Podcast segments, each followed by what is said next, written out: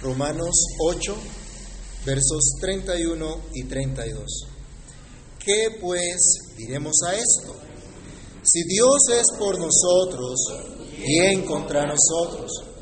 El que no escatimó ni a su propio Hijo, sino que lo entregó por todos nosotros, ¿cómo no nos dará también con Él todas las cosas? Amado Dios y Padre que estás en los cielos, en el nombre del Señor Jesús te damos gracias por esta oportunidad que tenemos para meditar en tu palabra, para meditar en tu verdad, Señor.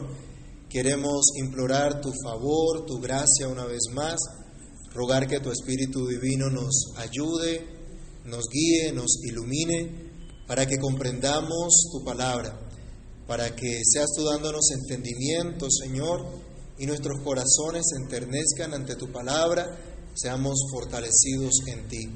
Por favor, Señor, haz que tu palabra traiga edificación, exhortación y consolación a cada uno de nosotros.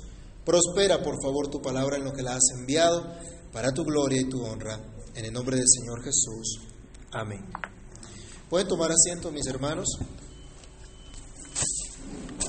El apóstol Pablo ahora nos introduce a conclusiones lógicas y prácticas de la doctrina que nos ha venido enseñando desde el capítulo 1 de su epístola. Hemos visto hasta ahora esta justificación por la fe que nos trae grandes, maravillosos beneficios. Nos habla de los resultados de esta justicia por la fe que ahora nos hace más que vencedores nos habla de los resultados de estos hechos maravillosos de Dios, hechos salvíficos, que nos deben llevar a una reacción correcta, a una actitud correcta. La gracia que ya nos fue manifestada nos debe llevar no a una reflexión abstracta, confusa, especulativa, sino a un raciocinio santificado, sencillo, sensato, pero que nos lleve a una forma de pensar, de actuar, de hablar consecuente. Y quiera Dios que hoy al reflexionar en el hecho que somos más que vencedores, así se titula nuestro estudio, por medio de Cristo nuestra manera de ver las cosas se ajuste cada vez más a esta realidad. Y es mi deseo, amados hermanos, que la verdad de Dios nos lleve a una unidad real como iglesia y que esta unidad se pueda reflejar en nuestros propios hogares, entendiendo y viviendo lo que significa ser más que vencedores. Y vamos a tener una serie de reflexiones en los versículos que siguen del, del capítulo 8 de la carta a los romanos sobre este tema. Pero hoy vamos a comenzar reflexionando en el hecho que Dios está por nosotros, que ningún enemigo podrá vencernos, pues Dios en Cristo nos lo ha dado todo. Y arrancamos diciendo, Dios está por nosotros. Regresando a nuestro texto, ¿qué pues diremos a esto? Si Dios está por nosotros, ¿quién contra nosotros? Y esta es la única conclusión a la que podemos llegar cuando consideramos todos estos hechos maravillosos que Dios ha venido realizando desde la eternidad, como vimos la semana pasada, cuyo resumen fue el versículo 30. ¿Se acuerdan? A los que llamó, a estos también justificó. A los que justificó, ¿qué más le hizo? También los santificó, también los glorificó, también los hizo hijos verdaderos. Si entendemos estos hechos divinos de la salvación de Dios, solamente nos puede llevar a esta gran conclusión. Dios está por nosotros. Y qué bueno, hermanos, es que podamos estar convencidos de ello. Dios está por nosotros. Dios está empeñado en conducir absolutamente todas las cosas en nuestra vida para bien. Vimos el versículo 28 también, a los que aman a Dios, todas las cosas les ayudan para bien, les colaboran para bien. Dios está empeñado entonces en conducir para bien todas las cosas en la vida de todo aquel que ha sido llamado a la salvación, pero desde la eternidad, pero que en el tiempo Dios también lo llamó, los justificó, lo glorificó. Nuestra mayor necesidad, hermanos, es necesidad de justicia. Y todo el mundo lo sabe, aunque no lo quiera reconocer. Hasta los que tiran piedra están hambrientos de justicia, solo que no entiende quién es el único que puede dar verdadera justicia. Solo que acuden a quien no es debido. Nuestra mayor necesidad ya fue resuelta. Ustedes y yo y todos los que hemos sido unidos a Cristo necesitamos de la verdadera justicia de Dios. Él es el Creador y Él nos pide nada más y nada menos que ser justos como Él es justo. Él es quien nos ha declarado lo que es bueno y lo que pide para nosotros. Miqueas capítulo 6, versículo 8 nos recuerda, oh hombre, Él te ha declarado, ¿qué cosa? Lo que es bueno. ¿Y qué es lo que pide el Señor de cada uno de nosotros? Alguien que lo lea, por favor, Miqueas 6, 8.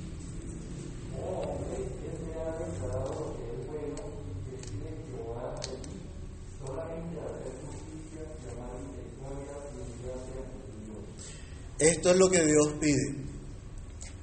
Hacer justicia, amar misericordia, humillarse ante Él. Y Pablo nos ha demostrado a lo largo de toda esta epístola que absolutamente nadie, ninguno de nosotros por naturaleza podría obtener dicha justicia. Que absolutamente nadie estaría capacitado para cumplir con esta justicia lejos, muy lejos de nosotros hacer tal justicia. Pablo nos ha enseñado, no hay quien haga lo bueno, no hay ni siquiera uno. Entonces no nos queda más, ha sido la enseñanza reiterativa del apóstol, no nos queda más que la justicia que viene de Dios, la justicia que se revela por fe y para fe, la justicia para aquel que es de la fe de Jesús. Justicia que es otorgada de manera libre, soberana, por parte de Dios en base a la justicia perfecta de nuestro Señor Jesucristo que nos es otorgada a nosotros. Hemos reiterado que justificados por la fe, ahora gozamos de paz para con Dios por medio de nuestro Señor Jesucristo, quien es la propiciación por nuestros pecados, pero no solo de los nuestros, sino de todos los hermanos en el mundo entero, de todos los que han sido llamados a la salvación en todo lugar, en todos los tiempos, a todos aquellos que invocan el nombre del Señor. Dios se encargó, hermanos, de resolver nuestro gran problema de falta de justicia. Esa justicia que jamás podremos lograr por más esfuerzos que hagamos. Pablo ha concluido entonces correctamente que el hombre es justificado por la fe aparte o sin las obras de la ley. Pablo nos ha enseñado, absolutamente nadie puede cumplir la ley por causa del pecado. Por lo tanto, solo queda una manera de ser justo y es recibiendo la justicia perfecta de Cristo no nuestras obras. No somos salvos por nuestras obras, sino solamente por la obra de nuestro Señor y Salvador Jesucristo, el Dios encarnado, aquel que se hizo hombre, por el que ahora gozamos paz, verdadera justicia. El juez de toda la tierra ya nos ha declarado justos, ya ha quitado toda clase de condenación. Recordemos Romanos capítulo 8, versículo 1. ¿Cómo comenzábamos este capítulo? Ahora pues, Ninguna condenación hay para los que están en Cristo Jesús, los que no andan conforme a la carne, sino conforme al Espíritu. No hay ninguna condenación, no hay ni siquiera una. Dios está por nosotros. Qué maravilloso es esto, qué maravilloso es pensar en esto. Como dice un viejo himno, oh, qué amigo nos es Cristo. Él llevó nuestro dolor. Qué maravillosa gracia, el plan eterno de Dios que manifiesta su poder, el peso de su majestad, nos ha sido revelado. Dios nos ha llamado para hacernos conformes a la imagen de su Hijo. Dios está por nosotros. Y ningún enemigo podrá vencernos. Esta es la segunda parte de la gran conclusión que el versículo 31 nos presenta. Dice Pablo, si Dios como en efecto lo es, está por nosotros, ¿quién contra nosotros? Acuérdense el contexto en el que Pablo dice estas cosas, ¿no? Está enseñando a los hermanos la verdadera unidad en la iglesia que se basa en la obra de Cristo. Y la verdadera unidad en nuestros hogares se basa solamente en la obra de Cristo. Y no va a haber unidad jamás aparte de la obra de Cristo. Pablo nos llama la atención, ¿cuál será el, enemigo que podrá vencernos? Y va a contestar entre el versículo 32 y el versículo 39. Y vamos a ver allí una amplia lista que en esta conclusión él dice, somos más que vencedores. Nosotros solos no somos nada. El mismo Señor Jesús nos advirtió, separados de mí, nada podéis hacer. Somos frágiles, somos débiles. Y la Biblia nos dice que es maldito todo aquel que confía en el hombre, que coloca su esperanza en el brazo de carne, el que coloca su esperanza en el hombre que es débil, en el hombre que es falible. Pero es dichoso, es bienaventurado aquel que confía únicamente en Dios, que coloca su esperanza en el Dios vivo y verdadero, que cree en todo lo que Dios ha dicho, porque Dios tiene el poder para hacer todo cuanto Él ha prometido.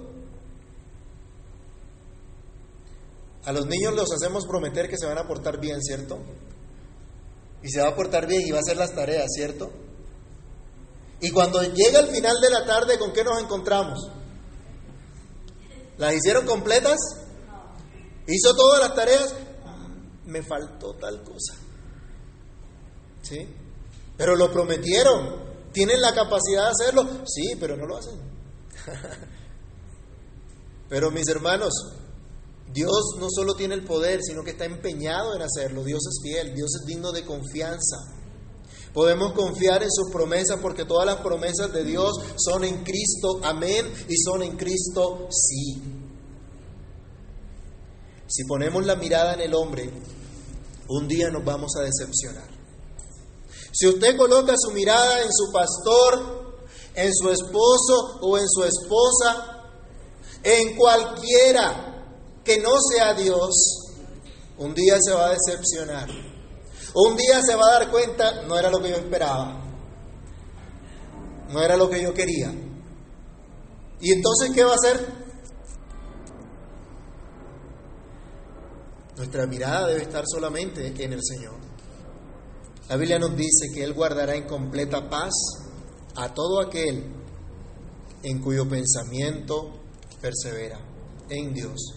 Si su pensamiento persevera en Dios, Dios le guardará en completa paz. Hermanos, ¿cómo no confiar en nuestro Padre Celestial? ¿Acaso sus hechos salvíficos no demuestran que Él está de nuestro lado?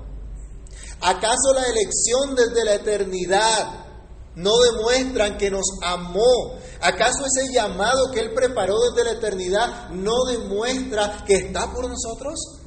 ¿Que está empeñado en manifestar su gloria y beneficiarnos a nosotros y bendecirnos a nosotros? ¿Cómo desconfiar, hermanos, que el Señor sea nuestro ayudador? Como decía el pueblo de Israel, Dios es el fuerte de Jacob, Él es nuestro ayudador, Isaías 49, 26. Ese que tiene todo el poder está de nuestro lado. Está, ha venido en nuestra ayuda. Es Él el que ha venido en nuestra defensa, porque desde la eternidad nos ha amado y nos ha prolongado su misericordia. El Dios que ha vencido a todos sus enemigos, que los exhibió públicamente en la cruz, Él está de nuestro lado el que está por nosotros. Es el Dios vivo y verdadero. ¿Quién podrá hacerle frente a Él? ¿Quién peleará contra Él y saldrá victorioso? Vayamos al Salmo capítulo 2. Tenemos que leerlo, es un salmo corto, pero nos dice una gran verdad. Libro de los Salmos, el capítulo número 2. ¿Por qué se amotinan la gente si los pueblos piensan cosas vanas? Se levantarán los reyes de la tierra y príncipes consultarán unidos contra Jehová y contra su ungido, diciendo, rompamos sus ligaduras y echemos de nosotros sus cuerdas. El que mora en los cielos se reirá. El Señor se burlará de ellos. Luego hablará a ellos en su furor y los turbará con su ira. Pero yo he puesto mi rey sobre Sión, mi santo monte. Yo publicaré el decreto. Jehová me dijo, mi hijo eres tú, yo te engendré hoy. Pídeme y te daré por herencia las naciones y como posesión tuya los confines de la tierra.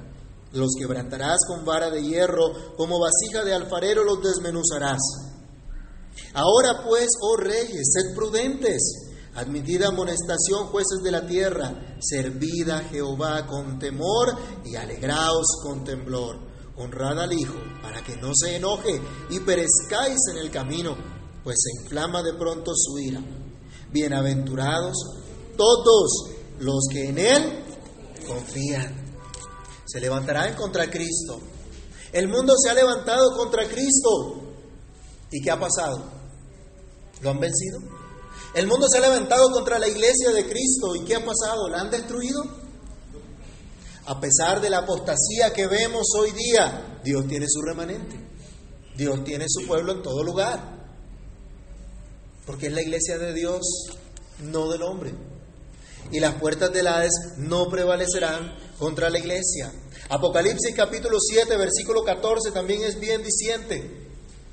Y se nos dice lo que en la historia se ha hecho y que al final de la historia también se hará.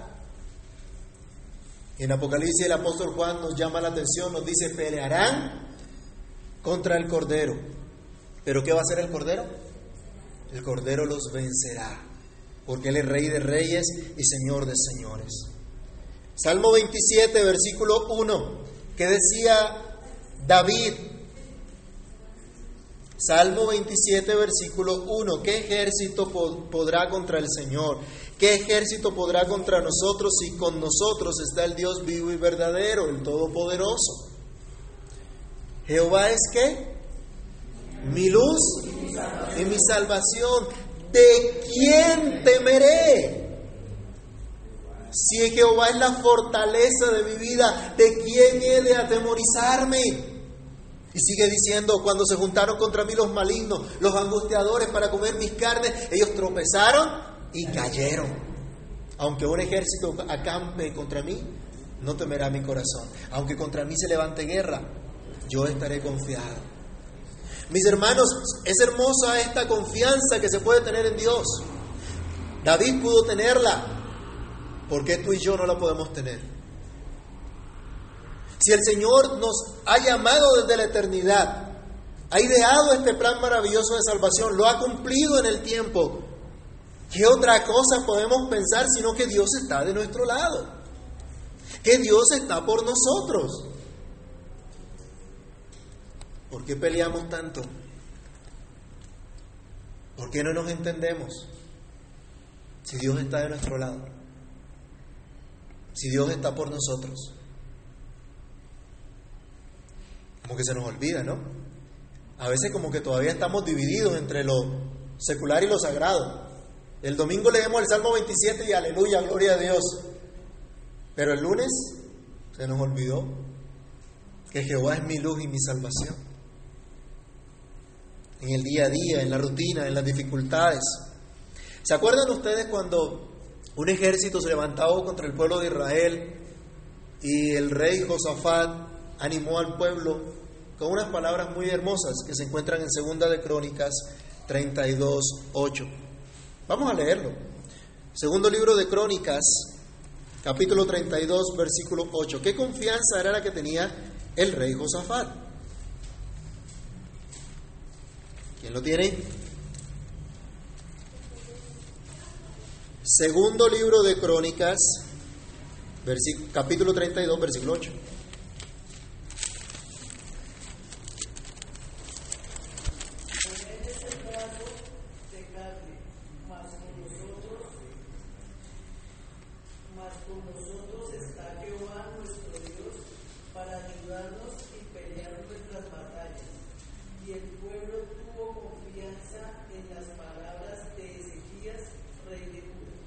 ¿Se acuerdan ustedes que en la Biblia una y otra vez se menciona a Jehová de los ejércitos? Al Dios poderoso que pelea por su pueblo. A ese guerrero. Acá el rey Josafat sabía, tenía claridad. El único que los podía defender era Dios. Le dice al pueblo, miren, no se asusten porque Senaquerib tiene un ejército poderoso. Con él está el brazo de carne. Con él está la debilidad humana. Con Él está la fuerza del hombre que no sirve para nada delante de Dios.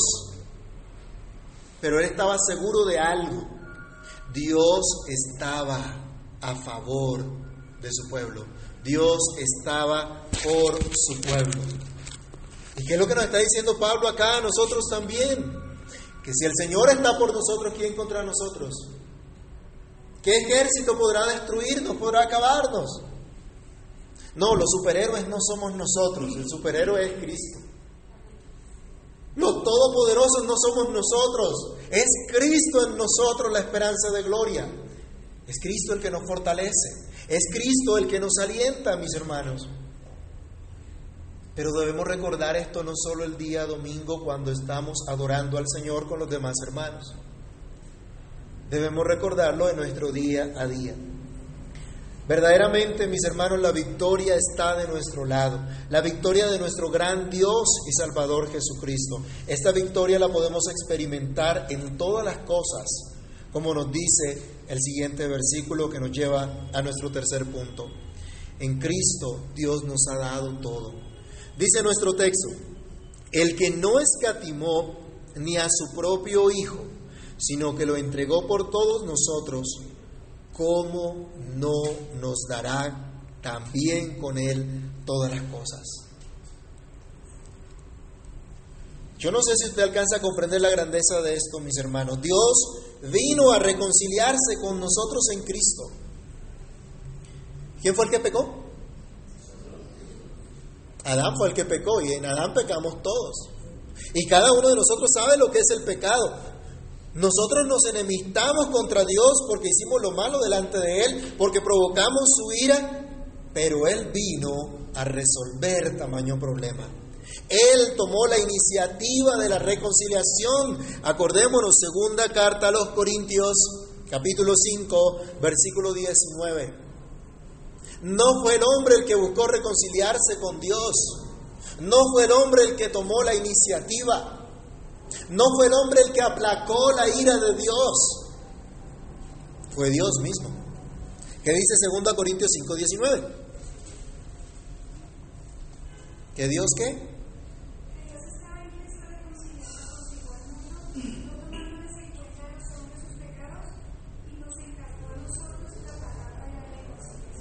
Dios estaba reconciliando al mundo con Él mismo. Dios fue el que tomó la iniciativa. Dios no necesitaba de nosotros y no necesita de nosotros. Pero Él fue el que vino a reconciliarse con nosotros. Él pudo habernos dejado simplemente nuestro pecado, nuestra miseria, que muriéramos en delitos, en pecados. Él pudo simplemente seguir existiendo en su eterno estado de gloria y felicidad suprema, el Dios Padre, Hijo, Espíritu Santo. Pero Él quiso manifestar su gran majestad, su gran bondad sobre los que Él quiso. Para eso pagó el precio. Él simplemente pudo sentenciarnos a la muerte eterna, al infierno de fuego por la eternidad, y habría hecho lo que es conforme a su carácter santo y justo. Un juez que condena a un pervertido, a un asesino, a un violador, a un terrorista, ¿será que en la noche no puede dormir porque, ay pobrecito, ¿será que me extralimité en los 30 años de prisión que le, que le dimos? Yo creo que diría, ¿será que le di muy poquito? Más bien. El Dios Todopoderoso, que es el juez de toda la tierra, el que es perfectamente justo, declaró toda su sentencia de culpabilidad sobre su Hijo, sobre Cristo, sobre el que nunca pecó. Vayamos por favor a Juan capítulo 8, versículo 29. Alguien que lo lea, por favor, Juan 8, 29. ¿Qué nos dice?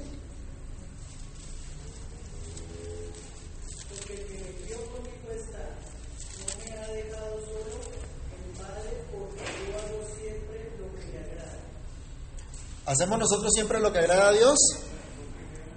Cristo sí hizo todo lo que agrada a Dios. Siempre hizo todo lo que agrada a Dios. Nunca pecó, nunca desagradó a Dios en absolutamente nada. Pero ¿qué nos dice Isaías 53, 6? Absolutamente todos nosotros nos descarriamos como ovejas.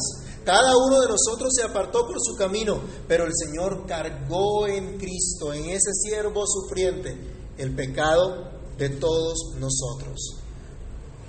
¿Cómo no entender entonces cuando se repite Juan 3:16 la profundidad del amor de Dios? Algunos se lo aprenden sin comprenderlo.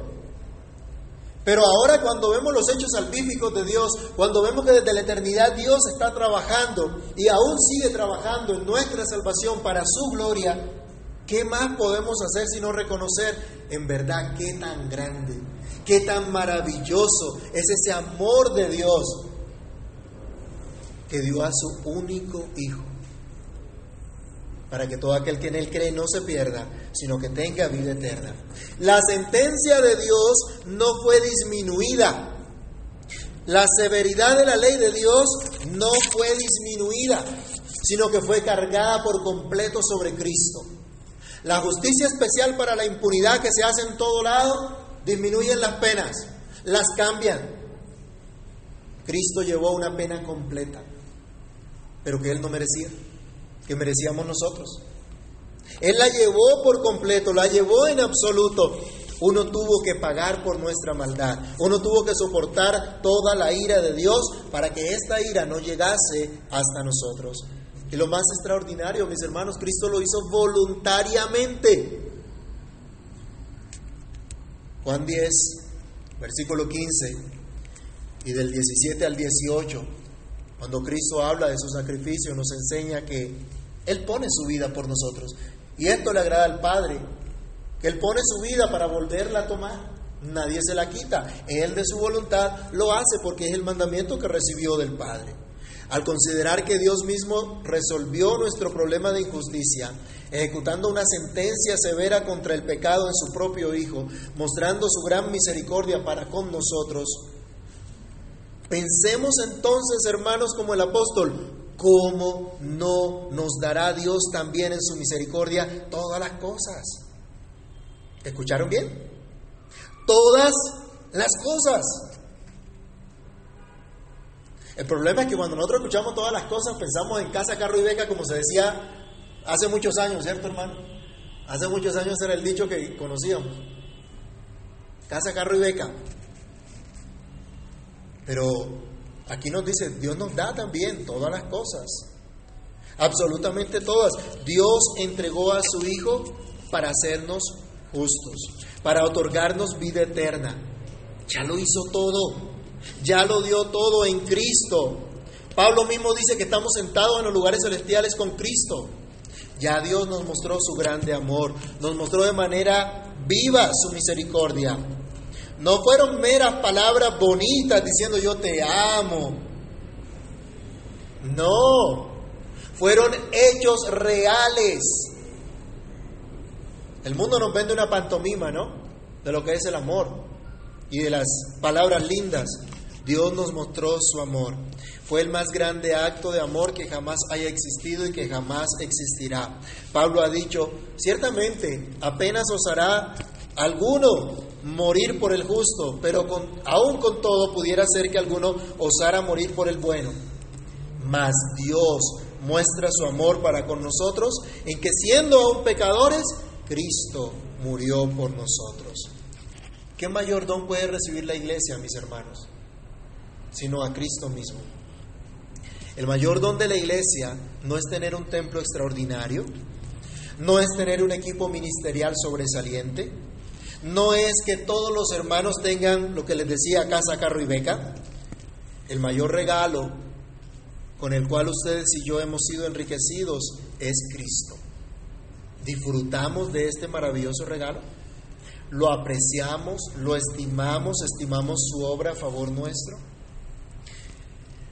Aunque esto sea más que suficiente para nosotros, inconmensurablemente, ya el sacrificio de Cristo es perfectamente infinito, completo, suficiente.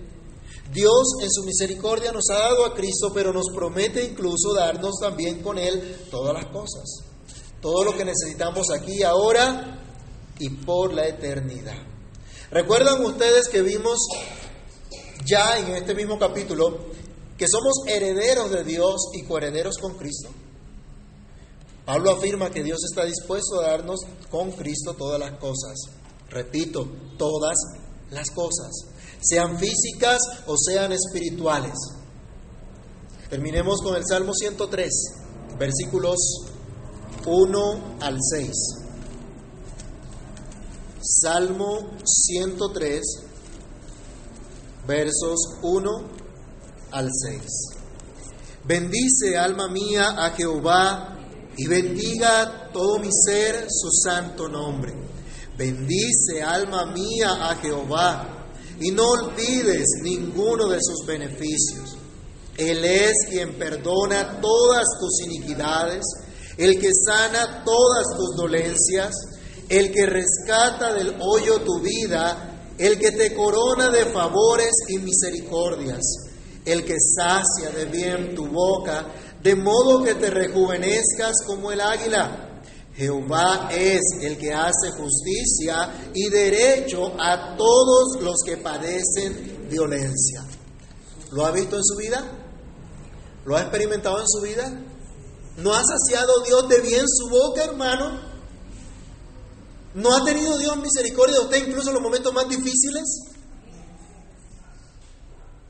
Cuando no hay trabajo, cuando no hay ingreso, nos sacia de bien nuestra boca el Señor. No ha tenido misericordia. David dijo, joven fui y he envejecido. No he visto justo desamparado ni su descendencia que mendigue pan. El problema es que a veces nuestro corazón nos juega una mala pasada, ¿no? Nuestro corazón engañoso quiere cosas que realmente Dios no tiene para nosotros. Lo que realmente necesitamos, Dios me lo da, Dios nos lo da en el momento que Él quiera, cuando Él quiera, como Él quiera. Él lo hace. Con Cristo tenemos todo, estamos completos.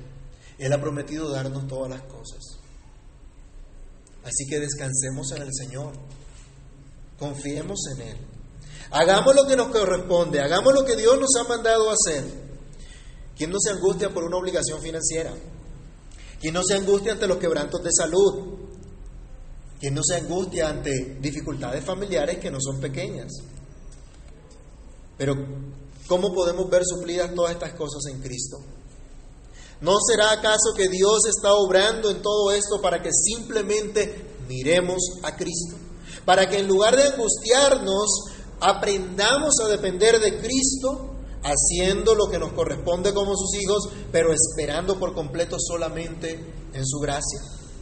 Nuestra misión, su boletín es reza, es vivir con regocijo y firmeza la nueva vida en Cristo, en nuestra familia, en la iglesia local y en la comunidad.